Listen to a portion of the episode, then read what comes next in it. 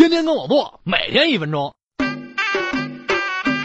听说穆斯林不吃猪肉，我男朋友就准备去沙特阿拉伯定居，结果刚到那儿就被赶回来了。原来穆斯林不吃猪肉，不仅是嫌猪太 dirty，根本原因是他们的最高教义《古兰经》里明确规定禁止穆斯林吃猪肉。据现代科学家考证，因为历史上猪流感曾经带给伊斯兰地区一场 very huge 的灾害，所以从那儿以后，伊斯兰教就认为猪代表了瘟疫和不祥。在我国的穆斯林居住地区，说话特别得 carefully，千万不能说 pig 这个字。猪肉应该叫做大肉，甚至连某些姓朱的人为了避讳都改姓了黑。不过《古兰经》里又说，在为了活命的情况下是可以吃猪肉的。其实穆斯林不止不吃猪肉，《古兰经》还明确规定，家驴、猫、青蛙、家兔等这些动物也通通不能吃。